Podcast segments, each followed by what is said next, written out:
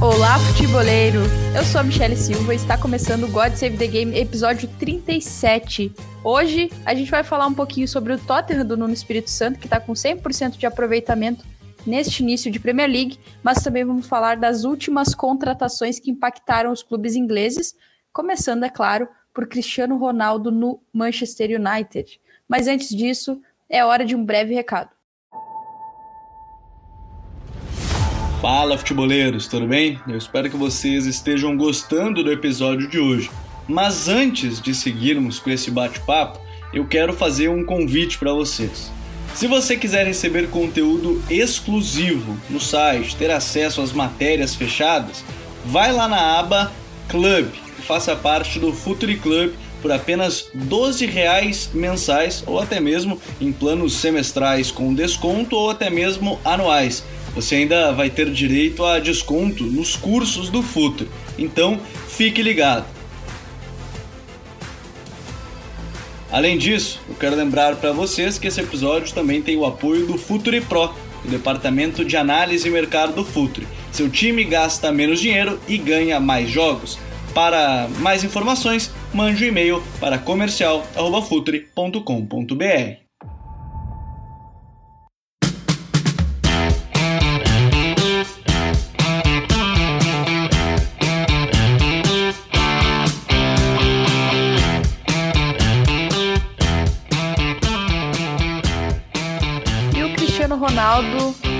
se declarou para o Manchester United novamente, né, no seu retorno aí ao clube, com o envolvimento do Alex Ferguson, como foi em 2003. Ele falou que foi o primeiro campeonato nacional, que foi a primeira Copa, a primeira convocação para a seleção portuguesa, a primeira Liga dos Campeões, a primeira chuteira de ouro e a primeira bola de ouro. Então, essa é uma ligação muito especial entre o craque português e o clube. E eu quero começar com o nosso primeiro convidado aqui, já começando perguntando aí justamente sobre essa ligação especial, mas no sentido de um torcedor. Filos, quero saber primeiro de ti, antes de mais nada, que bom que você está aqui, muito feliz que você pôde participar.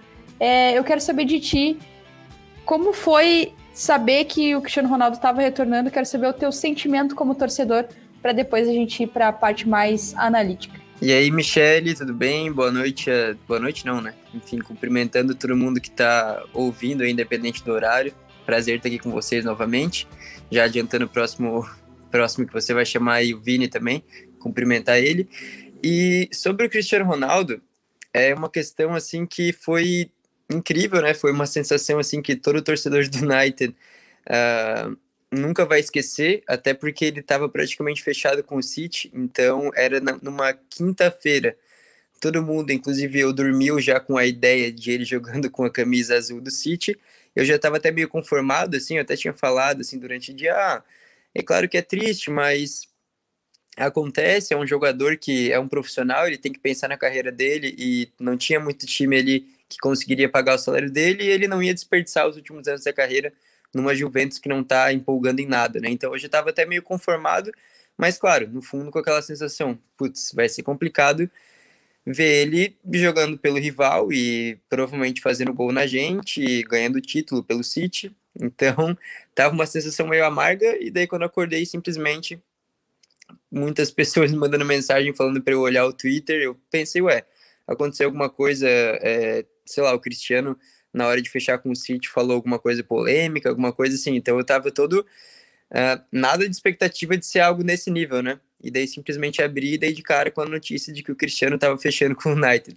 Foi uma coisa assim que eu, eu não sei explicar muito bem com palavras a sensação, mas foi uma coisa de outro mundo, assim, porque não é não é sempre que você contrata um dos maiores jogadores da história, né? Claro que ele é um jogador já numa idade mais avançada e tal, mas os números dele na Juventus são sensacionais. E é um cara que, em termos de, uh, de sequência de carreira, assim, a gente pensa às vezes em muito jogador, ah, tá com essa idade, então vai começar a decair. É claro que ele também vai ter um pouco disso, né? Mas com ele é uma coisa que é muito menos acentuado, acentuado que com os outros, né? Então, tipo, por ser um atleta fantástico, vem uma sensação muito boa na hora, uma sensação de que é um cara que muda o patamar, que muda o clima no clube, muda o clima para o torcedor. Já vem as lembranças lá da infância, porque eu tenho 23 anos, né? Então, as lembranças desde que eu comecei a acompanhar futebol e principalmente futebol inglês são muito relacionadas a Cristiano Ronaldo, né? Quando eu comecei a realmente ver o United já com os olhos mais de torcedor, ele era o cara do time, era ele, o Rooney lá na frente como as referências e é um jogador que toda criança que acompanhava o futebol inglês tinha alguma coisa, né? Ou amava ou odiava. No meu caso, amava por torcer para o United, né? Mas entendo também quem estava do outro lado. Então, foi uma coisa incrível, assim, realmente, que é difícil explicar com palavras, muito por conta também dessa reviravolta, né? Ele estava quase indo para o City, daí tem aquela relação da ligação do Ferguson, ligação do Bruno Fernandes, Rio Ferdinand, Evra, então vem toda uma sensação de que o clube, assim, meio que deu uma, não vou dizer acordada, porque já estava fazendo uma boa janela, né? Mas um, um, up, assim mesmo, a sensação de que o United estava, assim, passando um clima de, de bons tempos que há, há muito tempo não se sentia. Então, como torcedor, essa foi a sensação, uma sensação de realmente muita empolgação, né? Vamos ver se dentro de campo vai, vai corresponder. É muito difícil não corresponder, né? Ele em si, mas a sensação realmente foi incrível. É muito legal, é muito bom. O United ele tem esse empurrãozinho, né? Empurrãozinho de, de, de grandes, grandes personagens aí dessa história, da história do futebol. E para a gente saber justamente essa questão do retorno em campo, eu quero falar com o nosso segundo convidado, que é sempre uma honra ter você aqui, Vini. Muito obrigado por vir e vir virtualmente, né? E eu quero saber de ti, o que, que muda do Cristiano Ronaldo que saiu do United lá em 2009 para esse que vai retornar agora em 2021? Fala Michele, fala Lucas, olá a todos, estamos aí para mais um God Save the Game. Bom, o que muda é que eu acho que o United agora conta com um jogador que, na verdade, eu, a visão que eu tenho é que ele saiu como não o maior, mas como o melhor jogador que já atuou na Premier League, principalmente pelo teto, né, que ele que ele conseguiu estabelecer. É, ele era um, um jogador que, né, até, até um pouco tempo depois, né, com, com o Soares é, conseguiu igualar o recorde dele de gols, mas o, ele, o cara era um, era um extremo que conseguiu terminar a temporada com 30 e, 36 gols, né? Que acho que foi, o, foi o, o número de gols que ele marcou é, naquela temporada em que ele marcou o recorde de gols da, em uma mesma Premier League.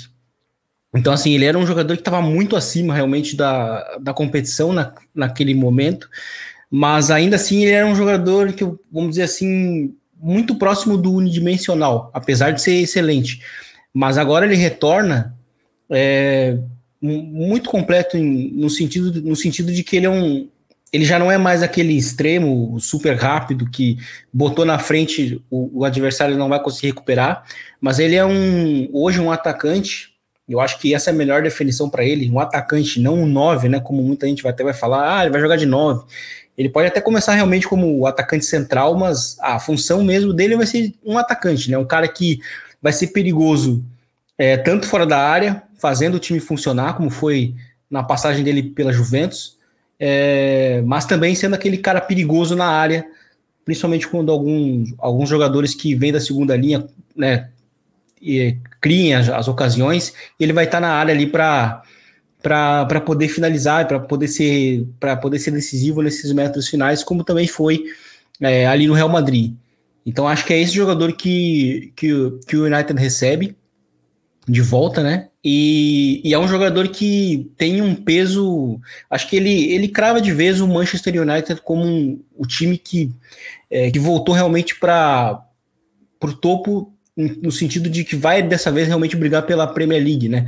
Porque assim, eu até, eu até era até muito mais. Eu era até muito mais crítico com o United no sentido de que uns anos atrás o time gastava muito, principalmente com os melhores jogadores do momento na Premier League, indo para lá e não dando certo, né? Como a gente viu o caso do Alex Sanches, depois o Lukaku, enfim, teve outros, outros exemplos, mas que a gente não cobrava como, quanto deveria. Mas a janela que o time já vinha, que o time já vinha feito, né? Com Varane, com Sancho, enfim, já era uma janela muito positiva. Né, no sentido de que fazia muito tempo que o United não era tão coerente né? E a chegada do Cristiano Ronaldo, na verdade, ela é a confirmação disso, né? Ela é o que encrava isso de vez, porque a gente está falando de um dos melhores, é, dos melhores jogadores da história. Então acho que vai ser muito interessante ver como é que vai, é, como é que vai ser né, o, o, Cristiano Ronaldo nesse retorno, principalmente nesse resgate né, de bom momento que o Lucas citou. Né, o, o Solskjaer, quando ele chega, né, ele, ele de fato ele é um treinador com alguns problemas logo naquele início.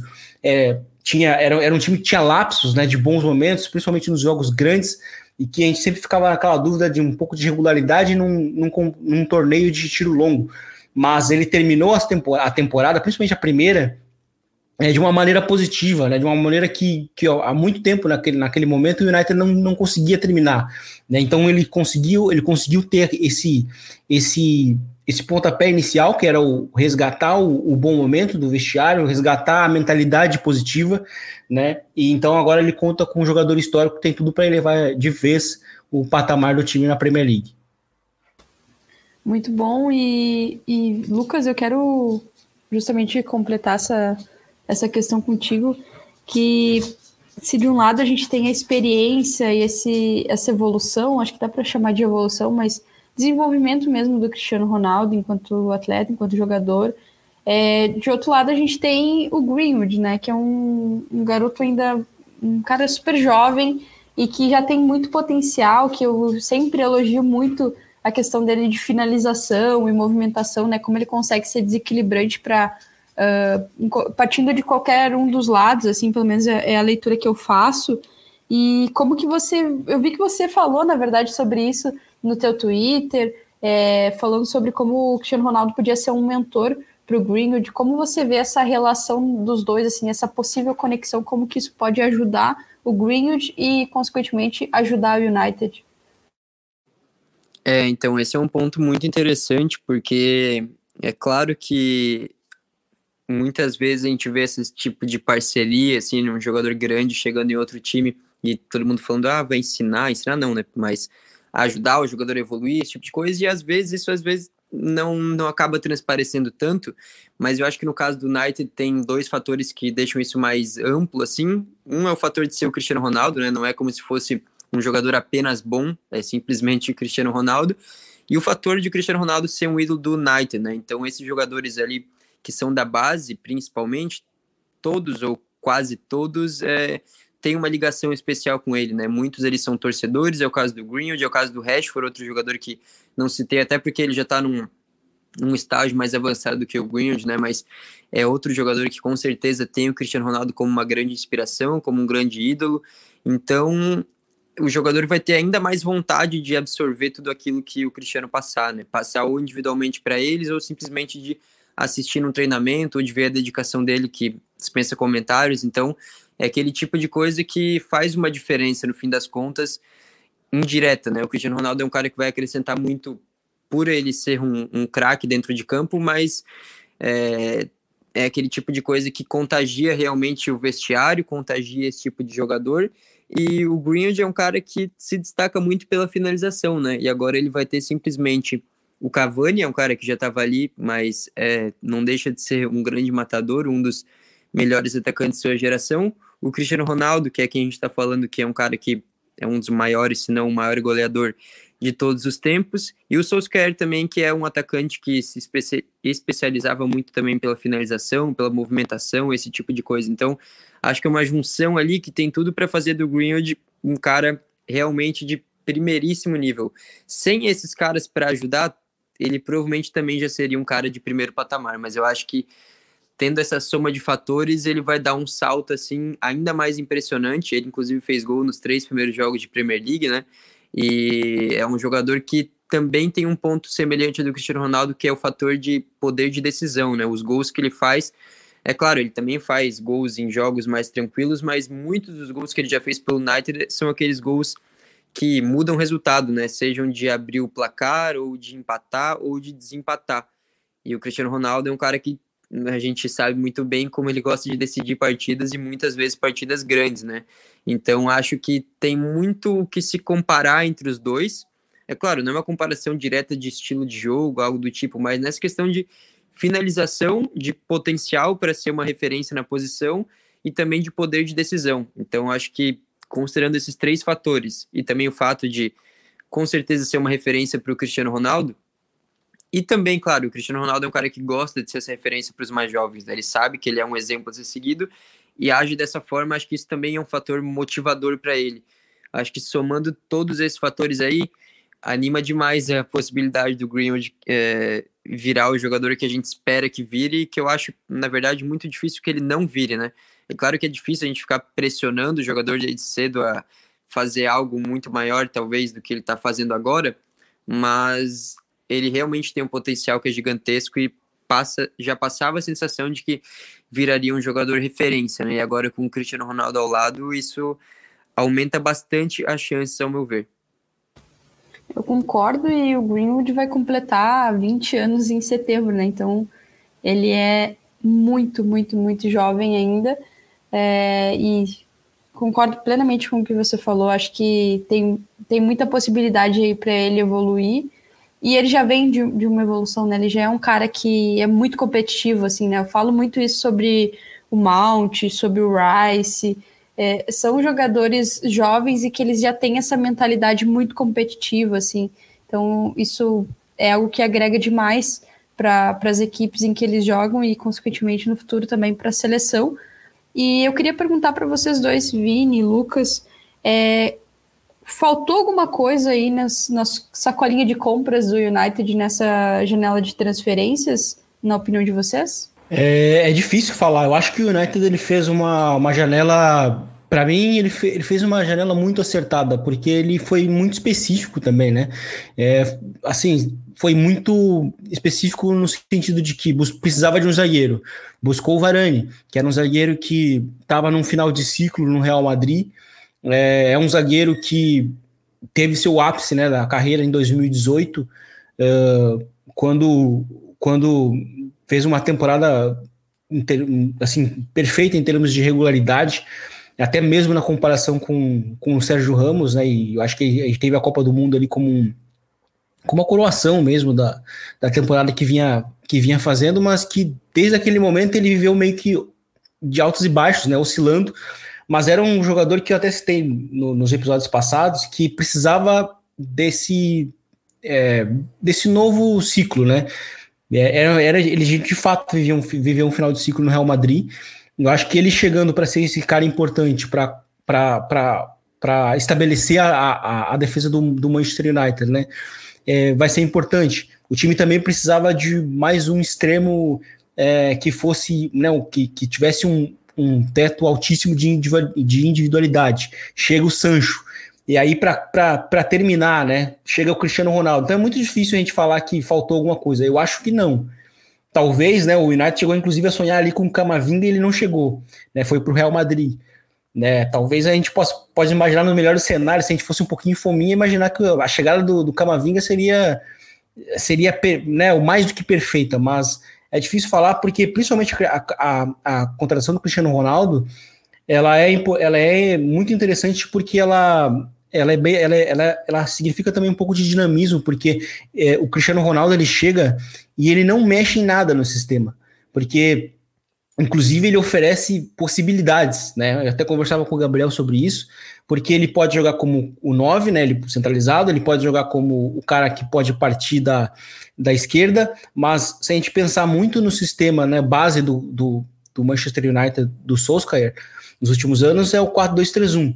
Né? Então acho que ele não mexe, ele, ele inclusive consegue reunir todas né, as individualidades no 11 sem mexer muita coisa, porque se a gente for, for imaginar que o Pogba é, tem sido utilizado, né, uh, principalmente no final da temporada, no final da temporada para cá, como o cara que joga na esquerda do 4-2-3-1, né? O, o, o, o Rashford pode jogar tanto como um 9, tanto em qualquer uma das duas pontas. O Greenwood é o cara que vem por dentro. O Sancho também pode jogar em qualquer uma das pontas e também como um segundo atacante.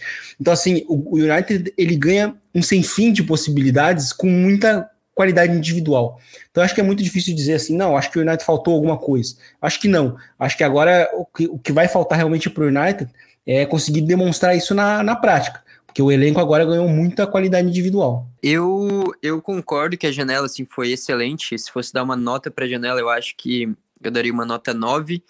Eu acho que poderia ser um 10 se viesse realmente meio campo, como o Vini falou ali, tinha o Camavinga, falavam também em Saul, que acabou indo para o Chelsea. Tinha alguns outros nomes que eram uh, especulados, mas é, coisas um pouco mais distantes, né? Mas, assim, é um United que, com a contratação do Cristiano Ronaldo, eu acho que elevou bastante as possibilidades, porque ele é o tipo de jogador que também consegue, além de dar essas possibilidades que o Vini falou, é um cara que é, encaixa no sistema em várias posições e que o Solskjaer vai ter muita opção para montar o sistema ofensivo, ele é o tipo de jogador que consegue compensar falhas do resto do time, né? A gente viu, inclusive, no Real Madrid, muitas vezes, atuações que às vezes não eram das melhores, ou um time que não era dos mais perfeitos, às vezes a gente sentia que o Real Madrid não estava no seu melhor dia, às vezes até o adversário estava jogando melhor, mas o Real simplesmente tinha jogadores excelentes para servir ele na área, claro, e Cristiano Ronaldo para fazer o trabalho lá dentro, né, para finalizar. E é um cara que faz isso como poucos. Então, ele é um cara que eu até tenho uma sensação que o futebol na elite, mais uma comparação, inclusive a gente estava falando acho que em off antes sobre compara comparando com a NBA, eu estava pensando hoje, talvez eu esteja até viajando, mas se vocês concordam, mas que em alguns momentos ele parece um pouco o NBA no sentido de que no basquete a gente vê muito daquilo do individual fazer muita diferença, né? Que às vezes um jogador tá fora ou um jogador entra e a possibilidade do time vencer aumenta demais. No futebol, isso normalmente não é tão uh, visível, né? A gente vê muito mais surpresa acontecendo, outros fatores influenciando, mas no basquete tem esse fator individual muito pesado. E o Cristiano Ronaldo é um cara que me dá essa sensação de que só de colocar ele ali, ele aumenta muito a possibilidade do time vencer. Então, ele é um cara que compensa falhas sem ele, eu diria que a janela do United teria sido boa, mas não excelente. Mas com ele, eu acho que já vira uma janela excelente, só não é perfeita porque não veio meio campo. Isso preocupa, por um lado, porque o início de temporada do Fred foi bem fraco. O Fred é um cara que já teve altos e baixos, mas se a gente pegar assim, os últimos dois anos dele foram muito mais de pontos altos. Então a gente tem que falar com esse destaque positivo dele antes, para também quem ouvir não achar aquela coisa que a gente vê muitas vezes aqui na mídia brasileira ou a torcida brasileira sem entender o porquê do Fred ser considerado um bom jogador ou de ser convocado. Ele é um bom jogador e fez dois, eu diria, até mais, eu acho, uh, anos positivos pelo United, mas a reta final de temporada dele na temporada passada já foi um pouco abaixo e esse início está bem fraco.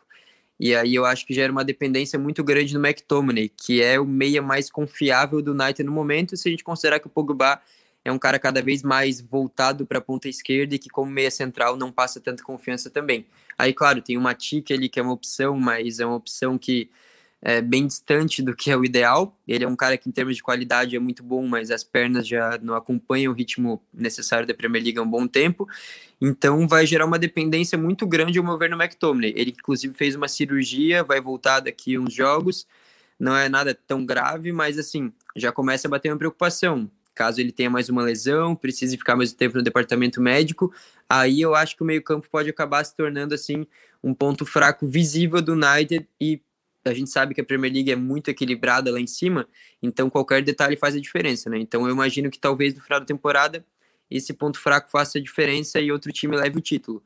Mas é claro, é um elenco que é ótimo, é um dos melhores elencos da Premier League, é um time que melhorou demais desde que o Solskjaer pegou o comando lá, né? Principalmente em termos de opção mesmo, se a gente vai comparar as primeiras escalações dele e o que ele pode fazer agora é algo, é outro mundo realmente, então uh, fica essa sensação de que o meio campo poderia fazer diferença no final da temporada, mas nem tudo é perfeito, né? A gente não tá falando de FIFA, de Football Manager, a gente não pode imaginar que numa janela o clube vai ser perfeito. Ele tem que ser muito bom, pelo menos, um clube do nível do United e precisando dar essa resposta ao torcedor depois de muitos anos sem disputar títulos relevantes. E ele foi muito bom, né? Não foi perfeito, mas foi muito bom e acho que isso deixa uh, uma sensação empolgante e uma sensação de que finalmente está sendo seguido ali um caminho certo. Muito bom, até isso é algo que eu falo bastante, assim, com amigos, enfim, acho que até já falei aqui, que acho que uma das piores coisas que existe é o torcedor olhar para o clube e não ver muita perspectiva de título, né, e, e o United, ele, ele afasta um pouco isso com essa janela, enfim, com essa, essa regularidade nas ações, essa coerência nas ações né, do mercado, enfim. Então, acho isso é muito interessante, assim, de, de se pensar nessa questão da perspectiva para a torcida, né? E falando na questão do meio campo, o Chelsea, né? O Saul Níguez, na verdade, o Saul do Atlético de Madrid, vai se juntar ao Chelsea do Thomas Tuchel e a negociação é feita por empréstimo com opção de compra de 40 milhões de euros no final da, da, do, da, do contrato.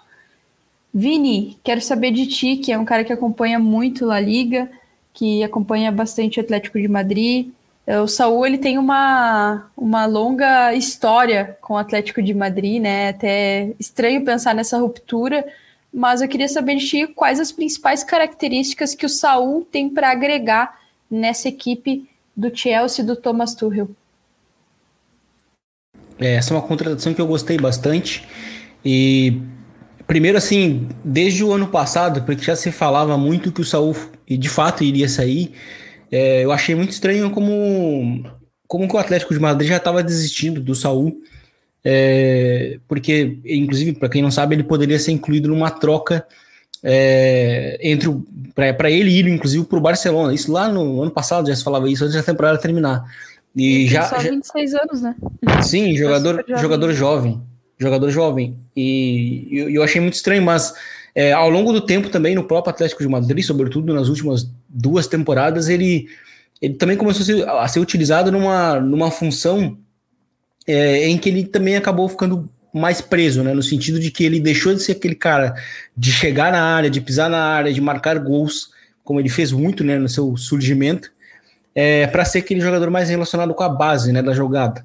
Ou seja, mais um passador, um cara que era também bem importante nas, nas inversões que, que o time que o time fazia, né? O time do Atlético Madrid é um time que busca muitas inversões, né, então troca muito de lado na né, jogada. E, e, inclusive nesse final de temporada para início de temporada, ele também começou a ser utilizado como um ala, né, pela esquerda, também preso, né, mais distante do gol. Então, eh, às vezes eu, eu fico questionando se também já não, já não foi um, uma decisão própria né, do próprio Saul, né, de, de querer ir para um clube onde ele tenha mais, de novo, mais espaço, né, em termos de, de funções dentro do campo, né, já que ele estava um pouco mais preso no, nos últimos anos. É, e ele vai para o Chelsea, que o Chelsea, se a gente olha, ele, ele era curto no sentido de, de opções para o meio campo.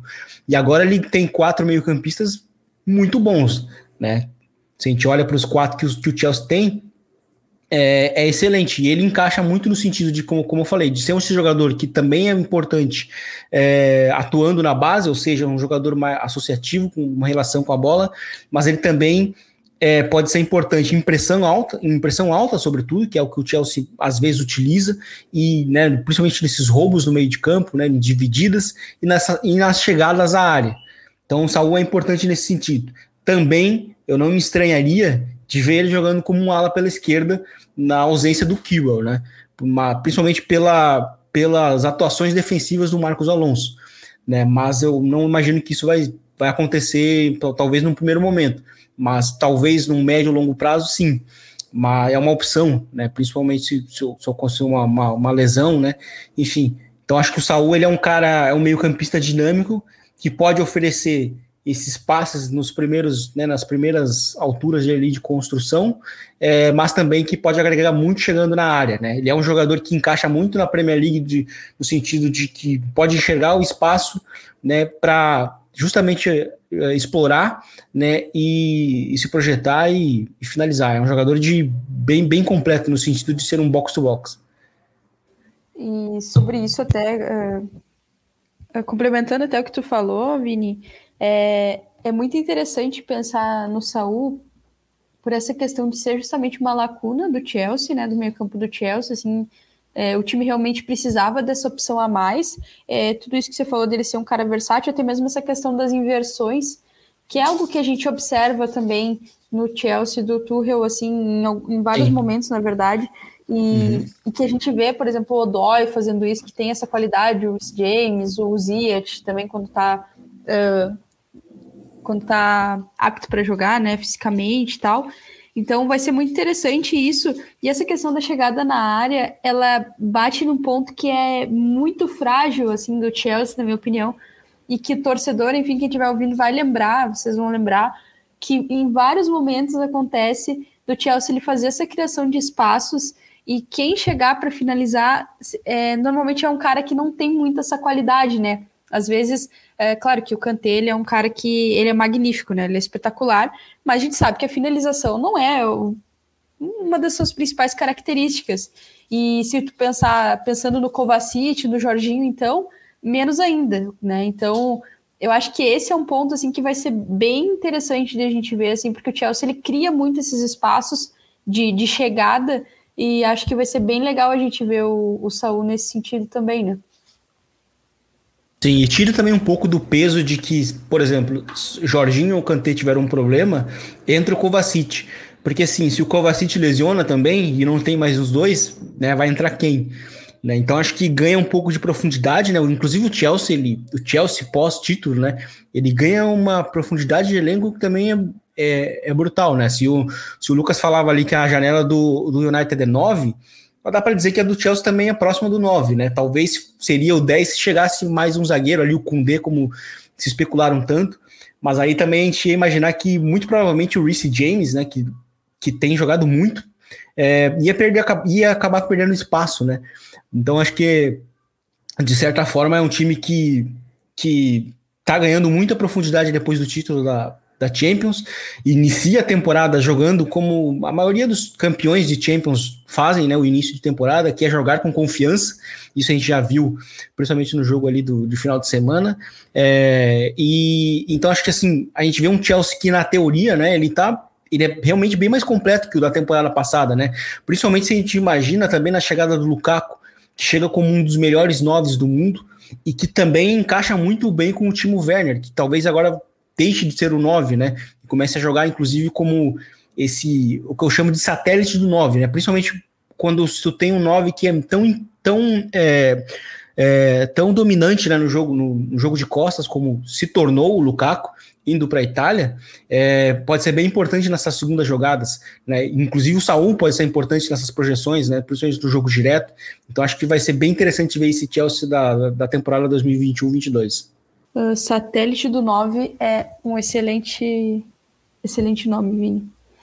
E para a gente dar sequência aqui, falando justamente dessas posições de ataque, agora do, de, justamente de um atacante de referência, o City ele deve encarar outro início de temporada, pelo menos até a próxima janela, uh, sem esse atacante de referência, né? É, eu queria ver contigo, Lucas, primeiro. É, o Ferran Torres ele já mostrou um pouquinho mais uh, das contribuições dele mais centrais ali, mais, mais pela faixa mais central do campo, contra o Arsenal, uh, podendo ajudar o City ali naquela situação. Você acha que ele pode mesmo ajudar o City nesse sentido durante a temporada? Ele pode ser esse cara que auxilia aí nessa a, a suprir essa necessidade, se é que essa necessidade existe no City? Então, eu acho que num cenário ideal o Ferran Torres não seria esse cara, mas a gente tem que falar no cenário real, né? E o cenário real no momento apresenta um City que não tem uma figura contundente ali para jogar dentro da área. Poderia ter o Harry Kane, não teve, poderia ter Cristiano Ronaldo, não teve.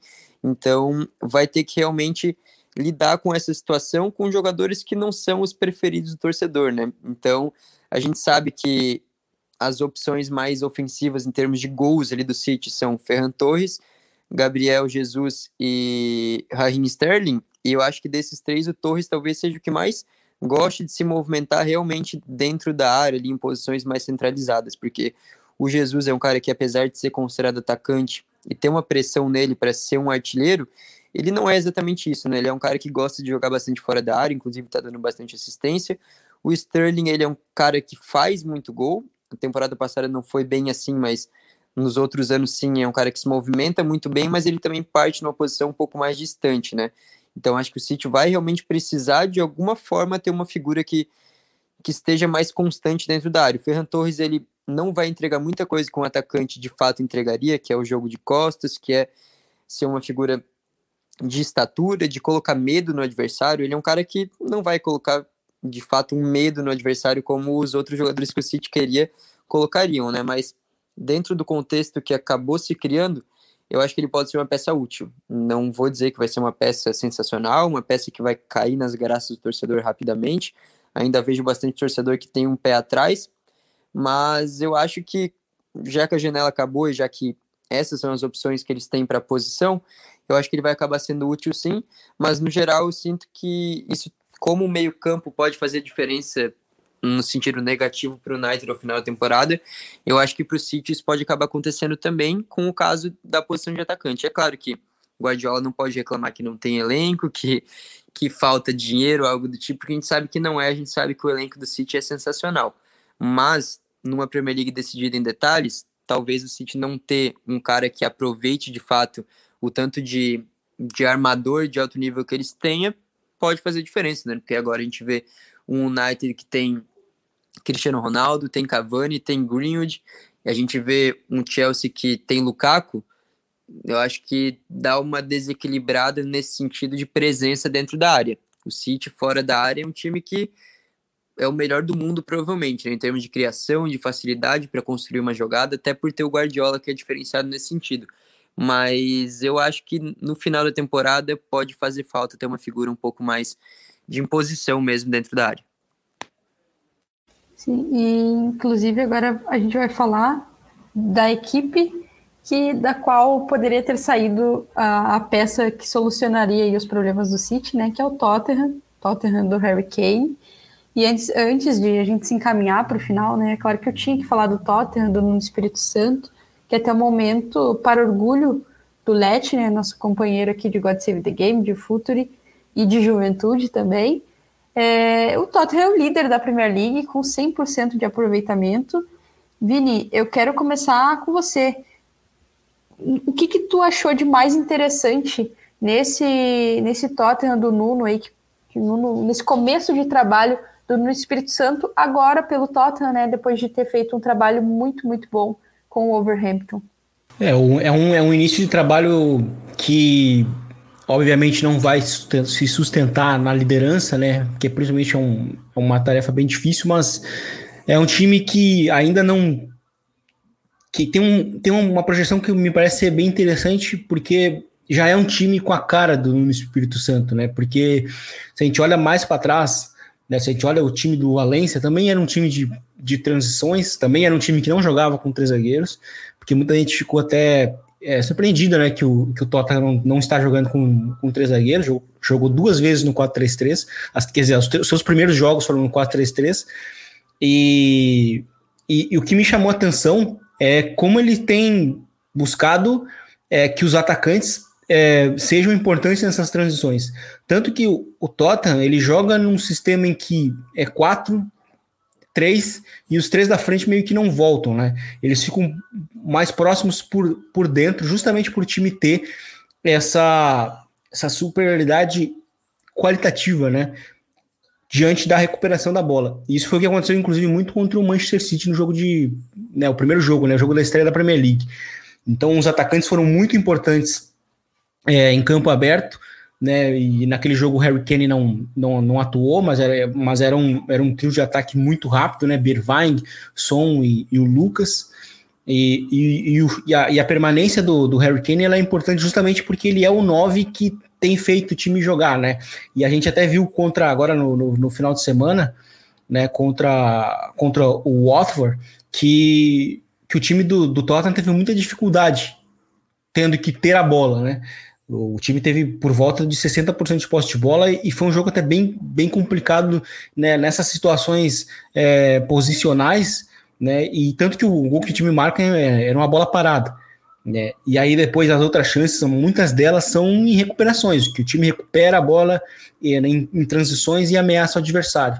Então acho que foi bem interessante nesse sentido, essa repetição do 4-3-3, esse, esse protagonismo para os atacantes, né? O Royber sendo muito importante também em iniciação de jogo, sendo o interior pela direita, mas que também tem muita aproximação ali com os zagueiros.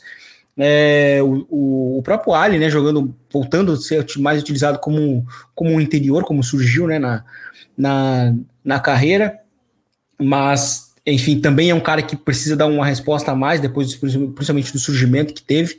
É, mas é um time que fez, inclusive, um movimento agora de, de janela no, no finalzinho, que parece ser bem interessante, porque o Tangangá não era um zagueiro, não era um lateral direito que estava encaixando muito na proposta. Porque é, principalmente no jogo agora, no último final de semana, a gente viu o Bergwijn sendo o atacante que jogava no momento com bola aberto, mas o som muito por dentro. E aí o corredor ficava muito para o lateral direito. E o Tanganga não estava muito confortável nesse sentido, recebendo as bolas longas. E aí chega um lateral direito que é bem importante nesse sentido, que atuou num sistema similar, recebendo bolas longas do, do lado contrário, que é o Emerson, né? No Betis ele recebia muito dessas bolas em inversões, invertidas, né? Em inversões, em situações de inversões, e que ele era um cara de muita rapidez ofensiva, um cara de muita condução e bem perigoso buscando a linha de fundo. Então acho que é uma contratação que me parece bem interessante. É, e defensivamente, né, se a gente olha para os resultados, são todos na Premier League todos 1 a 0, né? Então é, acho que assim isso também tem um pouco da, da situação, um pouco de ocasião. Né? Eu acho que o time não foi tão sólido assim quanto demonstrou ser, mas não sofreu gol, né? Mas ainda assim não jogou com o Christian Romero, né? Principalmente no, no último jogo e nem no primeiro. E o Christian Romero sai da, da, da, da do Cautio como o melhor zagueiro, né? Da última temporada. Então acho que é um reforço pontual importante para o time, porque eu acho que o Davidson o Sanches não é um zagueiro dos mais confiáveis assim, não é muito regular. E, eu acho que é um, é um, foi uma excelente contratação que o time fez. Sim, é muito interessante pensar nessa preparação do Tottenham, né? E como o time meio que está se equipando, por mais que seja uh, uma linha de quatro ali diferente do que se esperava, né? Quando no Espírito Santo, o time ele parece estar muito se equipando para atender essas, essas características do estilo do Nuno, né? Eu acho que essa questão das inversões e até de, de tentar gerar essa superioridade numérica é, tanto com os três atacantes, mas também de verticalizar rápido para aproveitar essa superioridade, né? Então eu, eu avalio também que está sendo bem interessante, assim, e vai ser bem mais interessante, inclusive, quando essas contratações elas começarem aí a atuar mais e, e fazerem a diferença para o Tottenham do Nuno Espírito Santo. E, e Lucas, eu quero ver contigo aqui uma questão. É, na tua opinião, o torcedor do Tottenham, ele tem razão para estar tá animado? Como é que tu tá vendo você, como é que você tá vendo esse início de Premier League do Tottenham?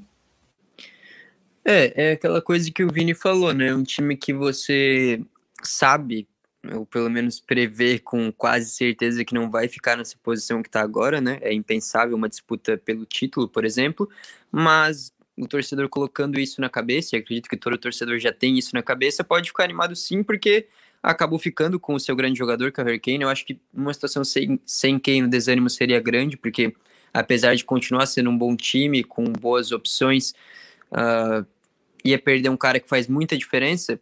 Agora, como Kane, o, o ânimo já era outro, e com o início de temporada bom dessa forma, ganhando inclusive do Manchester City dentro de casa em uma bela partida, um segundo tempo de muita qualidade no contra-ataque, dá para ficar animado sim. É, o, o que eu senti bastante no sentido do Nuno Espírito Santo e diferença com que foi a temporada passada com o Mourinho foi naquela vontade do Tottenham, mesmo depois de ter aberto o placar contra o City, aquele primeiro jogo principalmente, de continuar agredindo no contra-ataque, né? Não é um time que vai ser dos mais ofensivos, que vai ter seus 60% de posse de bola, algo do tipo. Isso não, mas é um time que demonstrou mais vontade realmente de continuar atacando do que aconteceu com o Mourinho em muitos jogos, né? Isso foi uma crítica constante do trabalho dele no Tottenham, porque o time parecia realmente abdicar de jogar. Isso normalmente é um clichê, né, que se usa em alguns casos, mas ali no Tottenham a gente assistindo o jogo mesmo percebia que o time tinha muita dificuldade de atacar em alguns momentos. E esse é um Tottenham que, por enquanto, com o Espírito Santo, tá tendo mais essa, essa postura mesmo, e além da postura, eu acho que tá demonstrando ser um time mais organizado em termos de proximidade dos jogadores, como o Vini falou ali também no contra-ataque, com, com Lucas e companhia muito próximos para aproveitar a transição. Eu acho que com o Mourinho, a situação era um pouco mais dependente mesmo do Kane e do Son.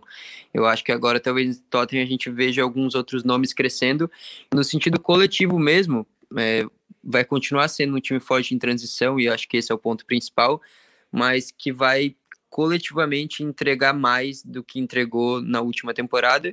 E daí, claro, soma isso com a individualidade, individualidade do Kane, que dispensa comentários, e do Son também, que é outro jogador que a gente conhece muito bem. Então, acho que esse Tottenham tem sim tudo para evoluir, ao menos, se não vai brigar por título, é um caminho que está sendo seguido para frente, né? Então, acho que tem motivo para ficar animado sim. é isso, meu povo. A gente vai chegando para o final de mais um episódio. Vini, eu quero te agradecer pela participação. Tamo junto. Até a próxima. Valeu, Michele. Valeu, Lucas. Foi um prazer e até a próxima. Lucas, obrigado por estar aqui com a gente, compartilhar teu, teu sentimento de torcedor, que eu acho muito legal, assim, a gente trazer isso também. E também as tuas análises, a tua visão mais analítica aí do jogo. Valeu mesmo. Até a próxima. Valeu, Michele, eu que agradeço aí, muito obrigado, obrigado ao Vini também, e obrigado a todo mundo que ouviu até aqui, e é isso aí, né, tá legal comparar um pouco também o sentimento de torcedor com de jornalista, de analista, porque tem diferença, a gente tenta equilibrar às vezes, né, mas num caso desse, como o Cristiano Ronaldo, é difícil não ter uma empolgação, assim, e lembrar da época da infância também, né, então é claro. isso aí, faz parte. É isso aí, então, e tamo junto, até a próxima faz parte e deve fazer parte, inclusive, que eu acho que é, muito, é algo muito importante do jogo para a gente deixar de lado.